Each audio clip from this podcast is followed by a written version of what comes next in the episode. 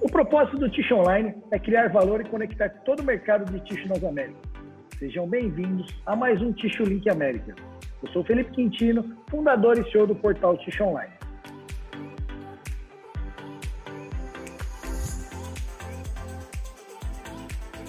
No programa Tish Link Américas de hoje, eu tenho aqui as companhias do Brian Scateg, que é cofundador do Tish Online Norte América. Olá, Brian. Olá, Felipe, graças. Obrigado, desculpa.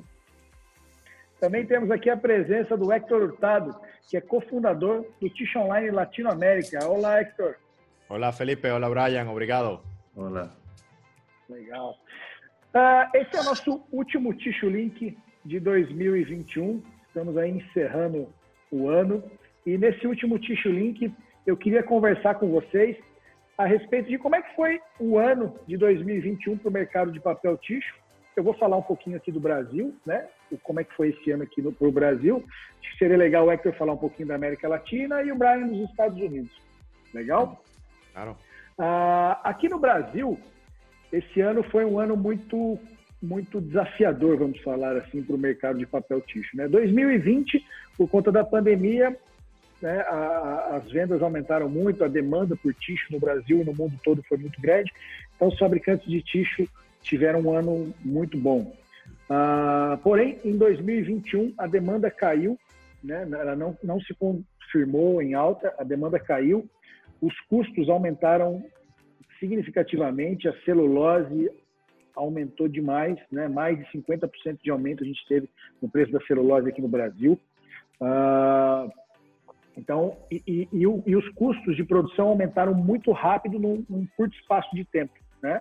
Então, isso atrapalhou todinha a indústria de tixo na sua recomposição de preço, o, o varejo, né, o retail não, não queria absorver os aumentos de preço que, as, que os fabricantes precisavam passar. Então, foi um ano muito, muito desafiador, está sendo, né, terminando um ano muito desafiador. A demanda caiu, né? Então, muitos fabricantes estão estocados, com, com margens negativas. Então, foi um ano muito complicado para a indústria de tixo do Brasil.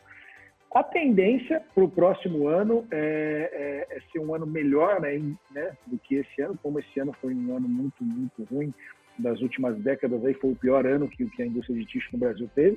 A tendência é que o ano que vem seja um pouco melhor, a tendência é que a celulose é, baixe de valor, só que a gente já viu um indicativo agora que a Suzano está aumentando a celulose na China, né? apesar que a China estava com uma diferença muito grande da Europa, né? nunca teve uma diferença tão grande do valor do preço da China com o preço da Europa, e aqui no Brasil, se eu não me engano, acho que na América Latina também, né, Hector, é balizado pelo preço da Europa, sim, sim. A, a, a celulose.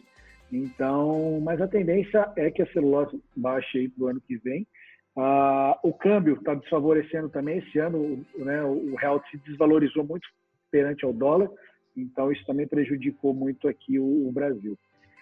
Ah, então, aqui no Brasil foi um ano desafiador. Né? E como é que foi aí, Brian, nos Estados Unidos? Eu tinha uma pergunta para você antes de, de trocar para os Estados Unidos. Você falou que a demanda no Brasil caiu muito, né? Uhum. Mas como você vê as fábricas, as fábricas de conversão? As pessoas tem vagas, tem pessoas des sendo despedidas? Como, como que o, esse tipo de mercado lá? Ah, com relação a isso, o, o que, que aconteceu? O, o, Brasil ele tem uma capacidade ah, muito grande em termos de equipamento, capacidade produtiva. Então, tem Sim. muito equipamento para pouca demanda, mas os equipamentos trabalham com, com a sua capacidade é, reduzida, né? com a sua eficiência menor. Né? Sim. Então, no ano passado, aumentou-se a capacidade dos equipamentos né, para a produção e esse ano começaram a baixar de novo a capacidade. Teve empresas que, que, que esse ano tiveram férias, pararam equipamentos. Então, por exemplo, se a empresa tinha 10 linhas de, de conversão, de converte, eles paravam três linhas né, e davam férias. tiveram que mandar essas pessoas a casa? Pessoas... É, vai para casa de férias. Então fica lá de férias, de férias mas se torna. Mas não, não teve demissão em massa, não. Ah, algumas empresas ainda estão contratando, mas teve uma queda na, na eficiência dos equipamentos, diminuição de, de, de, produção. Algumas empresas sim demitiram, mas não foi nada que uma demissão em massa. Assim. Sim, sim, ok. Porque mais ou menos a história que você contou do Brasil está basicamente passando aqui nos Estados Unidos. É que aqui agora tem, ainda temos essa crise da falta de gente de, de, de, para trabalhar, né? Uhum. Mesmo assim que as empresas não têm a demanda de conversão, as pessoas estão trocando de emprego muito rápido. Uma pessoa que aqui estão dando uma um dinheiro de entrada para uma pessoa começar, né? Só para diferenciar entre as diferentes companhias numa cidade, uma uhum. companhia oferecendo 15 dólares por hora, uma coisa assim, para, para trabalhar. A companhia ao lado aumentou para 16 dólares. Então, todo mundo deste vai para trabalhar cá. Então, é uma competência muito alta para o, para o emprego. Um, e ainda o mistério é temos um, uma taxa de baixa de desemprego nos Estados Unidos, uhum. mas ainda está faltando gente para trabalhar. Então, ainda as pessoas não sabem aonde que estão indo essas pessoas para trabalhar. E agora nos Estados Unidos temos este grupo de pessoas que se chamam uh, os baby boomers. Não sei se você ia falar sim, sim. né? O baby boomers. Geração, sim. Já estão essas pessoas já estão formado, formando-se, não sei como se fala em português. Uh, Aposentando-se. Aposentando-se. Né? De, uma, de, de um jeito muito rápido e, e um tamanho muito grande, né? E as pessoas de trás que estão entrando, especialmente na mão de obra, na manutenção, é, engenharia, né? Não tem pessoas atrás desses caras entrando de uma força Entendi. do. Então, o pessoal está se aposentando, os mais velhos se aposentando e, e, e os jovens não estão preparados ainda para assumir esse. Não. Não tem pessoas novas chegando, né? Isso. E, e aqui, o que se vê muito e que uh, indo para a escola de aprender uma, uma obra, né? Como, como trabalhar numa máquina ou como...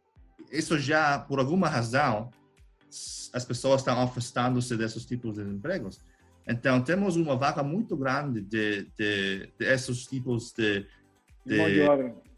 Mão de obra operacional, vamos dizer assim. Operacional, né? Então, as pessoas agora estão conseguindo empregos conduzindo Uber ou conduzindo ah, coisinhas diferentes que que saem do mercado. O trabalho remoto também, assim como trabajo, ejemplo, desde casa. Uhum fazendo TikTok na casa todos os dias, coisas assim. Então, é muito interessante. Aqui há muita oportunidade para pessoas que querem crescer, mas as pessoas não estão vendo, talvez, uh, o final, né? A visão final. O futuro, estão... né? O futuro. O futuro, é. Estão vendo para hoje. Mas a, a, a demanda, o, o, o, Brian, tá existindo ainda. Tem a demanda e, e, e, a, e como é que está aí a, a demanda, a demanda está, está fraca agora. Está fraca. Está, estão operando uh, talvez 60, 70% da capacidade por agora. Também está fazendo o que está fazendo no Brasil. No Brasil. Uhum. Legal. Não, bacana, é bom, muito bom saber isso, Brian. Muito bom. O, o Hector, e, e, na América Latina, aí, no, nos países da América Latina, América Central, como é que você está enxergando aí? Sí, yo creo que sí. Yo creo que si tenemos que resumir el año 2021, muchas de las regiones experimentaron efectos similares, ¿no? Como Brasil, Norteamérica, inclusive Europa, ¿no? Pero si tocamos algunos puntos en específico, como tú mencionabas, Felipe, la celulosa. Al principio del año, el precio de la celulosa estaba alto. Eh, a mediados del año se regularizó, inclusive bajó el precio de la celulosa un poco hasta el mes pasado. Y ahorita acaba de anunciar, por ejemplo, Susano, que va a incrementar el precio de la celulosa casi unos 20 dólares por tonelada al mercado de China porque se están reactivando uh, la demanda allá. Entonces, si vemos la celulosa tuvo una curva, digamos, alta al principio de año, mediados de año ya se regularizó. Cuando, digamos, la pandemia de alguna manera se normalizó un poco con el tema de las vacunas, se reactivaron los viajes, eh, entonces se normalizó ese mercado y ahorita estamos viendo de nuevo que, la, que el precio de la pulpa está incrementando, ya que algunas empresas han anunciado eso esos precios, ¿no? Eh, en el mercado, digamos, de tissue, de producto terminado, el mercado se regularizó también. La demanda, obvio, no fue tan, tan alta como el 2020. Eh, ya los mercados como que tomaron su rumbo natural, ¿verdad? Sin embargo, se vieron inversiones de máquinas uh, molinos, fabricantes de papel en la región, de conversión e incluso para procesar la pulpa, ¿no? Sobre todo en Brasil. Se han hecho muchas inversiones ah, para ese tipo de maquinarias que va a ser instalada en los próximos 3, 4, 5 años, ¿no? Pero ya son proyectos aprobados como de Brasil, de Susano, Softis inclusive, ¿no? Eh, eh, por ese lado, ¿no? Eh, otro tema también son los fletes. Los fletes o, el transporte marítimo siguen siendo una incertidumbre. Ah, hoy en día, inclusive tú para coordinar o reservar un container o para que salga un barco, las fechas no te las aseguran las navieras este, y los costos literalmente te los aumentan de semana en semana. Eh, nosotros hemos visto que se han despachado containers y de una semana para otra ya le sube el precio al cliente sin, mucha, sin mucho aviso y, tienen que tomarlo porque es, lo que hay, ¿no? Son pocas alternativas.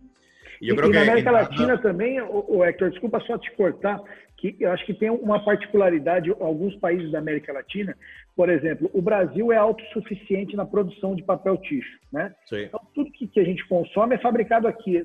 A gente não importa papel para produzir. Né? Uhum. Na realidade, a gente exporta papel. Muitos Isso. países da América Latina precisam importar. Né? Então, a, a, demanda acaba acontecendo, as fábricas ainda estão, né, em muitas, muitos países da América Latina, estão produzindo muito bem, conseguindo repassar preço, porque ainda o país consome muito mais do que ele é capaz de produzir. Né? Sim, então, sim. você tem ali a oferta e a, e, e a procura ali, né? E, uh, isso aí acaba estabilizando e melhorando até o mercado. Sí, sí, sí, por supuesto. Y, tocando ese tema un poco, eh, los suministros para, digamos, fabricar papel siguen de alguna manera en algunos rubros limitados, ¿no? Por ejemplo, eh, el tema de cartón para hacer core, eh, sigue habiendo una alta demanda ahorita en el mercado porque se está compitiendo en la utilización del cartón para hacer cajas también, ¿no?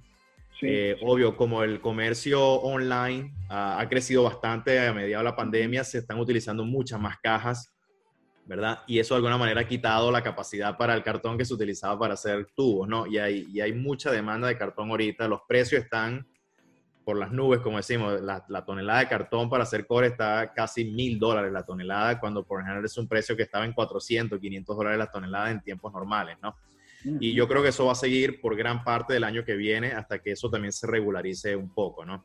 Ah, y por el tema también de componentes, por ejemplo, eh, el tema de repuestos. Uh, muchos manufacturadores de máquinas que conocemos han anunciado que las entregas de sus máquinas van a tomar más tiempo también porque hay retrasos en la entrega de componentes electrónicos. Por ejemplo, la empresa Siemens pasó una carta a varios suplidores de máquinas en donde muchos de los componentes que ellos suministran como sensores, servomotores, no los pueden entregar tan rápido por la escasez de chips global que hay, ¿no? Y obvio eso afecta la fabricación de las máquinas nuevas que ahora van a tener un tiempo de entrega más largo para los clientes, ¿no? Entonces, viendo un poquito al año que viene, eso va, va, a tener un factor para aquellas empresas que están esperando maquinarias o van a comprar maquinarias nuevas, ¿no? Que tomar eso en cuenta, que a lo mejor los tiempos de entrega van a ser un poco más largos, ¿no?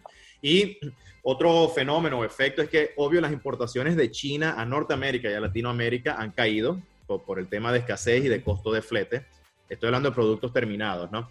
Y muchas empresas localmente han decidido fabricar esos productos porque igual el mercado los sigue consumiendo, sobre todo en los productos de institucional away from home y las servilletas, digamos, de dinner, que se importaban mucho de China o algunos productos doblados muchas empresas están empezando a buscar esas maquinarias para fabricar esos productos localmente porque ya no están viniendo de China por ahora, ¿no? Sí. Eh, eh, y, es algo que está cambiando la dinámica, digamos, en la, en la fabricación de productos uh, de tissue, ¿no? En el mercado. Legal. Pero, sí. Não, legal, Hector. Bacana. Deu para entender um pouco. É, é muito interessante que cada região, como funciona a dinâmica, né? É muito, muito interessante. Os problemas são basicamente os mesmos, né? Mas é, é, é, só um ajuste outro com, com relação a isso. Bom, pessoal, eu queria agradecer Hector Bryan, agradecer por esse ano aí que, que estivemos juntos no, no Ticho Norte América, no Ticho Latinoamérica. Obrigado pela parceria de vocês. Queria agradecer a toda a nossa audiência que, que está junto com a gente esse ano. espero que vocês estejam é, tenham um ótimo 2022. É, espero que vocês estejam, tenham um ótimo Natal, né? um feliz ano novo. Obrigado e que continuem com a gente aí no próximo ano. Não. Obrigado. Seguro, gracias Felipe y gracias a la audiencia de Tish Online. Uhum. Feliz Natal. Feliz Natal para todos aí, um ótimo 2022. Tchau, tchau. Tchau.